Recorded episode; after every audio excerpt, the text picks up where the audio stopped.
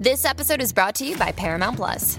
Get in, loser! Mean Girls is now streaming on Paramount Plus. Join Katie Heron as she meets the plastics in Tina Fey's new twist on the modern classic. Get ready for more of the rumors, backstabbing, and jokes you loved from the original movie with some fetch surprises. Rated PG 13. Wear pink and head to ParamountPlus.com to try it free.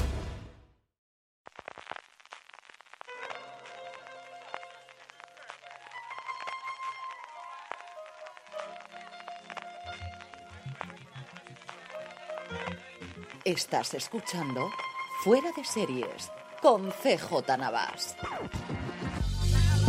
Bienvenidos a Razones para ver el programa de Fuera de Series donde comentamos por qué vale la pena acercarse a una serie, normalmente analizando su primer episodio y siempre sin spoilers.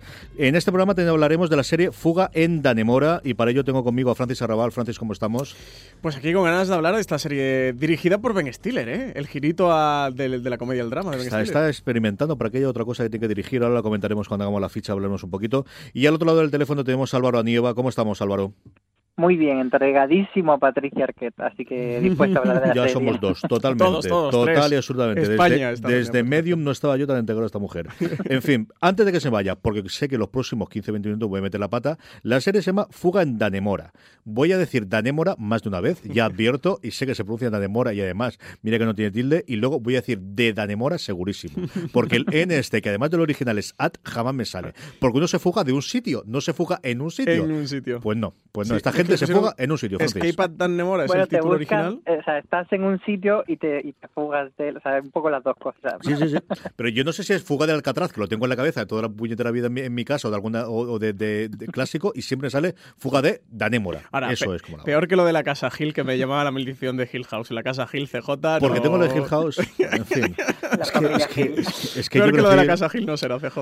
que yo crecí con Hill y Hill cuando era lo que era y presentaba los programas en Telecinco, que no te acuerdas, pero no nos desviemos porque si no, Álvaro empieza a hablar de Operación Trufo, yo hablo de Hill y tú de esto y, Y uno. sacábamos con Rosalía. Francis, haz la ficha y así organizamos un poquito. ¿Qué es esto de Fuga en Danemora? Pues es una serie de original de Showtime. En España se estrena a través de Movistar Plus. Se estrenó la madrugada del 18 al 19 de noviembre.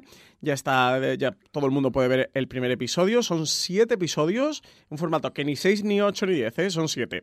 Está dirigida por Ben Stiller, como comentamos al principio. Nada, es que los 6 y 8 y 10 me apareció mi hija. Correcto. Son 7, así ni que no seis, son ni ni 6 ni 8, ocho, ni diez, ni dos, ni tres, ni cuatro, son siete. Está dirigida por Ben Stiller, que no ha debutado en la dirección con esta serie. Ya había dirigido sus películas como Zoolander, Tropic Thunder o La vida secreta de Walter Mitty. Ya lleva bastantes películas, aunque su faceta más conocida es la de la interpretación. La serie está creada por Brett Johnson, que trabajó en la sala de guionistas de Mad Men y también en la de Ray Donovan, donde conoció a Michael Tolkien, que es el, el otro creador de este Fuga en Dan Nemora. Los protagonistas son Benicio el Toro, que interpreta a Richard Matt, Paul Dano a David Sweet y Patricia Arquette a Tilly Mitchell. Y la serie nos narra pues la fuga de dos presos de una, de una prisión, de una cárcel, de esta cárcel de Dan Nemora, que está en Nueva York, y una cárcel de la que se fugan gracias a la colaboración, a la cooperación de uno de los trabajadores de, de esta prisión, que es el personaje que interpreta Patricia Arquette. Esto es la serie y la serie son muchas cosas más, incluida una hora y pico de primer episodio que nos muestra. Yo creo que, que un. Y hablabas tú de- del tema de Ben Stiller, un papel de dirección, al menos de elección del tipo de serie que quiere hacer muy claro desde el primer episodio, Álvaro. Sí, bueno, él incluso antes de, de empezar a dirigir ya tenía muy claro lo que quería hacer porque mm, cuando Brett Johnson y Michael Tolkien le ofrecieron el guion a él, lo habían escrito justo después de que sucediesen los hechos reales en los que se basa la serie y, mm, y él dijo que no lo aceptó en ese momento porque era todavía una historia que habían hecho muy basándose pues en especulaciones y que no tenía muchos datos reales.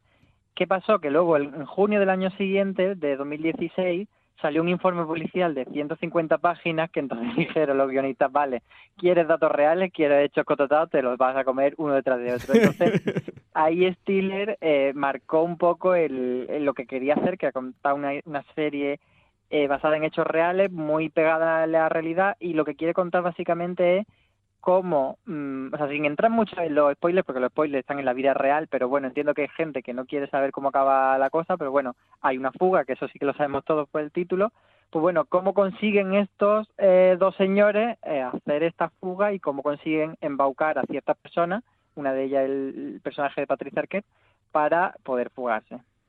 Tenemos una serie, eh, yo creo que muestra varias cosas. Quiero preguntar sobre ellas y luego hablamos un poquito en general. La primera es mostrarnos un Nueva York que no es el Nueva York cuando nosotros pensamos en Nueva York, ¿no? Que al final, eh, Nueva York cuando nosotros pensamos, incluso los propios americanos, es la ciudad de Nueva York. Existe otro más, mucho más cercano a Massachusetts, mucho más cercano a, bueno, a los, a los estados pequeñitos del, del nordeste americano, pero que está muy arriba, que hace mucho frío, que es una de las cosas que tenemos de principio, y que es un Nueva York distinto del que nosotros nos antes esperamos, Francis. Sí, de hecho, me chocó. Evidentemente no conocía este, este centro penitenciario Clinton en Dannemora, y al ver que estaba en Nueva York, una de las primeras imágenes que tenemos viendo el episodio es un quitanieves pasando y, la señora de Patricia Arquette, una Patricia Arquette que, por cierto, está absolutamente irreconocible. De hecho, juega un poquito la cámara cuando te están presentando el personaje a través de una entrevista con, con una cámara que, recorre todo su, su, perfil izquierdo y estás pensando, ¿es Patricia Arquette o es otro personaje? ¿Es Patricia Arquette o es, otro personaje? Eh, y ella tiene una escena protagonista que ve eso, cómo pasa el quitanieves para ella ir a trabajar a este centro penitenciario y cómo a pesar de pasar el quitanieves ella tiene que salir con, con la pala eh, para, para, para, poder coger el coche porque es imposible de, de, la cantidad de nieve que está cayendo allí. Nos muestra pues eso, esa parte de América profunda de gente que en un pueblecito muy pequeño viven sobre todo de la prisión porque al final tenemos un montón de personajes relacionados familiarmente, relacionados después del trabajo, porque al final no hay mucho más en ese pueblecito que tenemos, recordando mucho, yo creo que a Fargo, ¿no? que es al final sobre todo también por la nieve que nos va a recordar, Álvaro. Sí, el referente que tenemos más claro de pues de esos pueblos de la América recóndita, a mí también me recuerda pues a Pittsburgh de, de Queer también esa nieve que decía cuando veía la serie, por favor, ¿quién puede vivir ahí? Yo me mataría si viviese ahí. Entonces, eso, Danemora es el pueblo, Clinton, que es el nombre también de la, de la cárcel es el condado y Nueva York es el estado. Entonces, claro, eso, que tengamos claro que no es el Nueva York de eso Nueva York ni de Girls ni de, de esto. Está una cosa muy alejada y está en una cárcel de máxima seguridad que eh, Ben Stiller tiene muchas ganas de, rodar allí. Fue muy difícil conseguirlo porque es una, una cárcel grandísima, una cárcel de máxima seguridad. Entonces los protocolos eh, dicen que, que no, que no se puede rodar allí ni siquiera fuera pero bueno, consiguieron hablando con un gobernador, moviendo hilos, etcétera, ya sabes cómo funcionan estas cosas en Hollywood, que sí que les dejasen dos días de rodaje en el, en el patio, en el patio norte, que digamos que era lo, lo que más les resultaba difícil eh, recrear en, ficción, porque luego los interiores sí que lo hacen en así pues ambientando unos almacenes abandonados que había en Brooklyn, etcétera, pero digamos que el patio norte, que es súper grande, era muy difícil y, lo consiguieron grabar allí. Entonces le da también ese realismo de, llevarnos realmente hacia el centro de, donde ocurrió la historia. La historia mm, sabemos que se llama Fuga de Danemora, así que vamos a tener una fuga, una fuga que es el único spoiler que va a soltar, no se produce el, final del primer episodio, es decir, todavía estamos ahí. Y estamos ahí porque al final, esta hora la están dedicando fundamentalmente a presentarnos a tres personajes, más algún elenco más, en dos momentos temporales. La serie comienza en junio del 2015, que es ya se han producido los hechos que se tienen que producir y hay una entrevista al personaje de Patricia Arquette por parte de la fiscal del Estado que quiere saber qué es lo que ha ocurrido y le hace esa entrevista y automáticamente va a lo que sería el pasado, que es parece ser los preparativos iniciales de esta fuga que se produce en enero del 2015, Francis. Sí, correcto. La serie mantiene estas dos líneas temporales. El episodio arranca habiéndose fugado estos dos presos y mm, no estoy seguro la, la, acción si la sitúan, están todavía buscándolo, ¿verdad? Porque en ningún momento sale de que lo hayan atrapado. Empieza la investigación justo del caso, ¿no? Tiene pinta de que aquello casi que acaba de, ocurrir y, descubrir la fuga con esta entrevista a través del personaje de, Patricia Arquette para descubrir qué ha ocurrido en realidad allí y cómo dos presos se han podido fugar de una cárcel de máxima seguridad en, allí en, en este centro penitenciario de Clinton en Danemora y luego el del pasado, que eso, que sería el origen, un poquito el germen de, esta fuga. Sobre todo, lo que intenta el primer episodio es contextualizar cuál es la realidad de aquella cárcel y cuál es la realidad de estos dos personajes que interpretan Paul Dano y Benicio del Toro y sobre todo la relación, casi el triángulo eh, que hay entre el de Patricia Arquette, Paul Dano y, y Benicio del Toro, pero también relaciones que ambos presos tienen con otros funcionarios de, ese centro penitenciario. O sea, que intenta establecer un poquito lo que van a ser las bases para explicarnos de cómo consiguen en pleno 2015, estamos hablando de 2015, ¿eh? parece que estas cosas no pasen, que, siempre nos vamos a la fuga de Alcatraz, eh, pues escaparse de una prisión de máxima seguridad. Eh, una cosa de las que quiero comentaros, pero yo creo que vamos a hablar de los actores, eh, porque al final es uno de los grandes reclamos que tiene la serie. Esta es, si hubiese sido hace 10 años, era la serie, la miniserie que hacía HBO para ganarse todos los premios en su momento de, de la historia. Pasa, estamos en el 2018, hay mucha más competencia, pero tú la nombrabas antes, Patricia Arquette, y mira que solo hemos visto un episodio, yo he leído algunas de las críticas americanas de gente que ha visto incluso la serie completa, está no espectacular, el siguiente nivel. Eh, Álvaro, es una cosa espectacular. Sí, porque aparte de, de, lo que es más llamativo, que es ese cambio físico de caracterizarse tan parecida a Tilly Mitchell, que es la, la persona real en la que está basado su personaje, pues eh, tiene una interpretación que, que, te la crees desde el principio, te crees que como es esa pringada, va viendo en el primer episodio cómo va siendo embaucada por los presos, cómo sabe dónde no tiene que meterse, pero sin querer se va metiendo, entonces va construyendo un personaje que desde el principio mm, se ve que se ve claramente quién es y, que nos puede dar una, una grande alegría serie fila este año. El, es que Patricia Arquette es fabulosa. Yo era de las, de las cosas que más ganas tenía de descubrir en esta serie, junto a Paul Dano, que también es un actor que me gusta muchísimo, Benicio del Toro, ya que vamos a decir a estas alturas, pero Patricia Arquette era el gran punto de enganche que, tenía este Fuga en Danemora. Creo que ella, eso ya habiendo solo visto un episodio, cumple perfectamente la transformación física que sufre una mujer que es muy guapa, eh, que está realmente... Bueno, creo que intenta un poquito reflejar un personaje white trash, ¿no? Sería esos mm, blancos pero un poquito de bajos fondos o mm, no, no llamarle la América paleta, que además es demasiado despectiva, pero un poquito sí que refleja, ¿no? Ese ambiente... O sea, que me encanta que la América paleta te parezca despectivo, pero white trash te parezca... Por dice en inglés suena todo mucho Claro, sí que white trash, pues lo mismo es un blanco de mierda que, que yo que sé que es la jet americana. Yo, eh, lo que me fascina de su personaje es cómo consigue hacerlo real en el sentido de no es la víctima, ni es la manipulada, ni es la manipuladora, es una persona que a veces es manipulada, a veces manipula. Es eh, una de las cosas, estaba oyendo un podcast antes con, con Ben Stiller precisamente presentándolo en The Watch y, comentan cómo, eh, de, las, de las, lo que contaba antes Álvaro, ¿no? De, todo el informe se conoce de cómo ella flirteaba habitualmente con toda la gente que tenía su supervisión, ¿no? Y, era consciente de ese poder que tenía, pero por otro lado también tenía toda la parte de enamorarse de este, de este preso, ¿no? Y todo ese tipo de cosas de es un personaje real, algo que es tan complicado, ¿no? De que no son un conjunto de clichés o que no desde el principio la marca es como esta es exactamente esto, le definas en dos palabras, que creo que es totalmente indefinible. ¿no? Es, es una persona que ella consigue hacértela en, en, cinco escenas, en cuatro momentos, con tres miradas, con dos sonrisas, y con, es una labor que me parece maravillosa. Hablabas tú de que te gustaba mucho Poldano y Benicio del Toro, pues está en Benicio del Toro, al final es la presencia que tiene Lauria. Eh, pero a mí, yo sí quiero, que hablemos del personaje Poldano, porque es alguien al que no he visto tanto y que creo que aquí da mucho el pego del tipo de papel que tiene que hacer. Sí, él tiene una película maravillosa que se llama Swiss Army Men, que, que se estrenó hace un par de añitos, que recomiendo a todo el mundo junto a Daniel Radcliffe, que ahí podéis ver a Paul Dano desatado haciendo un auténtico papelón. Lo que veo en este, en este primer episodio, que, lo, que es cierto, quizá a lo mejor Paul Dano sí para mm, en series se ha prodigado poquito.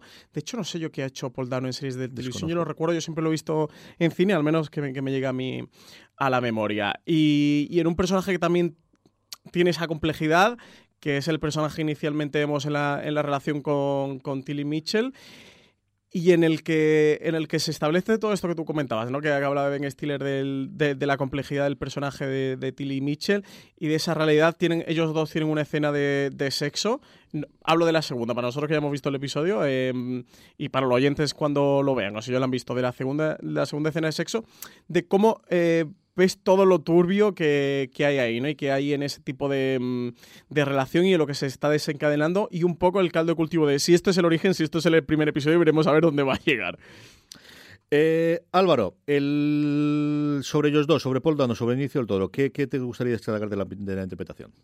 Eh, a mí me gusta mucho Benicio del Toro en el papel de ese, de ese Richard Matt, que es como el preso que está un poco eh, manejando el cotarro dentro de la cárcel. Sí que es verdad que si bien Paul Dano le veo más cara de preso, a Benicio del Toro le veo un poco cara de actor de Hollywood metido en una cárcel haciendo de preso. Es como que, que no me acaba de encajar. Y eso que no, no es muy diferente del, del Richard Matt eh, real. Si, si buscáis fotos, luego las pondremos en el artículo de, de Fuera de Series para que la gente pueda comparar uno y otro. em, sí que tiene un poco ese rollo de, de, toro, mm, valga la redundancia por su apellido, pero ese toro de ese, señor de, prisión así corpulento y tal, y da, da bastante bien el pego, pero sí que me da la sensación como de, de actor de Hollywood. Y por puntualizarle a, a Francis, que he ido rápidamente a la, a la IMDB de Poldano, estuvo en dos episodios de Los Sopranos y también hizo la miniserie esta de Guerra y Paz. Es que hace muchos años. en Los Sopranos? Es muy probable que saliese de fondo y que no, lo recuerdo, pero ¿tú lo recuerdas, Álvaro, en qué papel? Un papelito chiquitito, Patrick sí, y Yo ahora mismo no le, no le pongo No, no, no, pero para nada. Recordaremos esos episodios. Antes de que acabemos, como siempre hacemos, diciendo a qué gente pensamos que le puede gustar esta serie, escenas, momentos, lugares que te hayan gustado de este primer episodio, Francis. Me gusta mucho la escena en el que la entrevista me parece brutal. Hay diferentes, no sé si dos o tres cortes de, la entrevista que se va desenvolviendo en distintos momentos del episodio. Me ha parecido lo más bestia de, mm, esa cara que ella va mostrando ante, el, ante la fiscal y también el juego, ese juego que se establece desde el principio, como la fiscal, digamos que al principio la, la mira un, poquito por encima del hombro, como casi que intentándola engañar, sabiendo eso, esos personajes que Álvaro antes llamaba white trash, no sé por qué. y, y, de cómo va viendo que el personaje se va transformando, que tiene mm, aristas y diciendo, menudo el papelón que me he encontrado aquí, veremos a ver dónde, dónde le meto mano.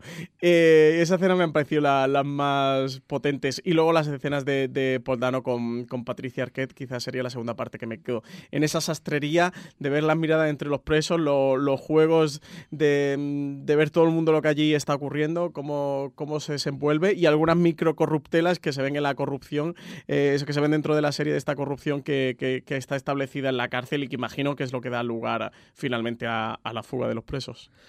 Álvaro, ¿qué escenas, qué momentos te han gustado especialmente el primer episodio? Pues yo lo que comentábamos, me quedo sobre todo con Patricia Arquette porque el personaje, como tú decías, mm, tiene muchas aristas y, y, hay un personaje que podría simplemente resolverse como esta una señora mal follada que de repente le hace caso el preso y se vuelve loca. Pero va, va más allá, no te deja solo en esa lectura tan facilona, sino que empieza a meterte más cositas. Sí que es verdad que la serie, mm, yo la, eh, la metí cuando hicimos el top de la serie más esperada de los próximos meses, la tenía como una de las más, más arriba y mm, bueno, no le he visto todavía algo tan diferencial como para decir esta va a ser una de las series del año, me falta, bueno, una serie que está muy bien hecha, una serie basada en hechos reales, pero bueno, que vaya un poquito más allá, todavía no se lo he visto, así que a ver si eso nos lo da en los próximos episodios. Yo muy rápidamente, dos de la parte de Ben Stiller. Una es se nota que no es una serie de David Simon, me explico. David Simon, entonces aquí el, el gran problema penitenciario y la maldad estadounidense y el sistema contra el pobre. No, no, esto es una serie de tres personas, pobres personas, mejor pobres personas, o más malas, o más, pero tres personas en unas circunstancias concretas y es la historia de ellos tres. Pero no es un tostón, CJ. Claro, y, entonces no es de David Simon. estoy escuchando una crítica soterrada a David Simon aquí no, no, en mi presencia. No, ha sido totalmente abierta. Ha sido totalmente abierta. Yo creo que la gran ventaja es, eh, aquí no, es decir, si uno quiere sacar después conclusiones acerca de cómo es el sistema penal americano, pues ya tiraremos después. Pero vamos a contar una gran historia de personajes para empezar, y ese es el centro que a mí me ha gustado mucho. Incluida la fotografía. Y yo creo que, no sé si es coincidencia con el estreno, pero al final me llama mucho la atención, es una serie del 2015 que parece una serie de los 70, muy Homecoming, muy de las escenas que hacen en ese futuro, que no es futuro en Homecoming. Ellos mismos hablan de las referencias que hay, pero si a ti no te dice ese cartel que es 2015 o no lo sabes, dirías que es una serie de los 80 o los 90, quitando los coches, no ves móviles prácticamente, no ves nada. Los bares podrían ser cualquier bar normal, ¿no? Luego, eh, mira, siguiendo con David Simon, yo creía que en The Deuce había visto las escenas de sexo menos eróticas de mi vida, no, hasta que vi esta serie. o sea, especialmente la primera. es ¿eh? una cosa de decir, esto es lo sucio que puede llegar a ser el sexo por el sexo, por la necesidad imperiosa de tener sexo, ¿no? Y luego, eh, iba a decir jamás lo perdonaré, pero no, es decir, eh, llevo escuchando la puñetera canción de Nick Jones, de, Jonas, me la he puesto como cuatro veces. La gran ventaja es que como Spotify mío tengo las canciones de las niñas, se disimula que no seré yo y diré que mis Suena el anillo para cuando de vez en cuando. Pero ya le digo yo que este Change la he escuchado como cuatro o cinco veces hoy. Me gustó mucho, me gusta mucho la canción y qué pues bien seleccionada está para ese momento. ¿eh? a mí la música me ha sacado, ¿eh? Me ha parecido como un poco, quizá porque la historia tiene eso de mm, como de noventera, ¿sabes? Que aunque sea del 2015, como es, me lleva un poco mentalmente a, películas de, de los 90 más, eh, no sé, de repente cuando suena el Bam Bam de Jessie J y, Ariana Grande, mm, me parecía como que no encajaba nada. Eso es una cosa que contaba Stiller, que cogieron los listados porque ella ponía en, en la cárcel los 40, el equivalente a los 40 principales de Estados Unidos y cogieron la lista desde enero hasta junio de cuáles habían sido los Lo éxitos máximo y éxitos de ahí los sacaron. y de eso los bueno habían eso, sacado. bueno. Un minutito Ya. tenemos para, para terminar. Me hace Francis. mucha gracia cuando dice lo de ¿qué preferís? ¿Rock o preferís, no sé, que, que- no dice rock o jazz? Y uno rock, jazz, y dice, venga, pues voy a poner pop. Tomar por saco. ¿A quién recomendaremos esta serie? ¿Quién crees que puede disfrutar viendo este escape de Danemora? Yo se la recomendaría gente que vaya buscando un drama, pero con mucho tono de humor, eso como, como hablábamos de Fargo en un principio, y sobre todo que, que busque una serie con personajes reales, con un gran drama de, personajes en el que los personajes vayan a tener mucho contexto, vayan a tener mucho desarrollo y sean personajes complejos. Quien vaya buscando un drama de, ese tipo y eso, y con cierto tono de, de comedia y hasta cierto punto ligero, por lo que te decía, porque no, no tiene una carga, una densidad eh, ni una complejidad en, en lo que está analizando, sino, sino que eso decide volcar los personajes. Creo que, que este Fuganda de Mora le va a gustar. ¿A quién recomendamos la serie, Álvaro?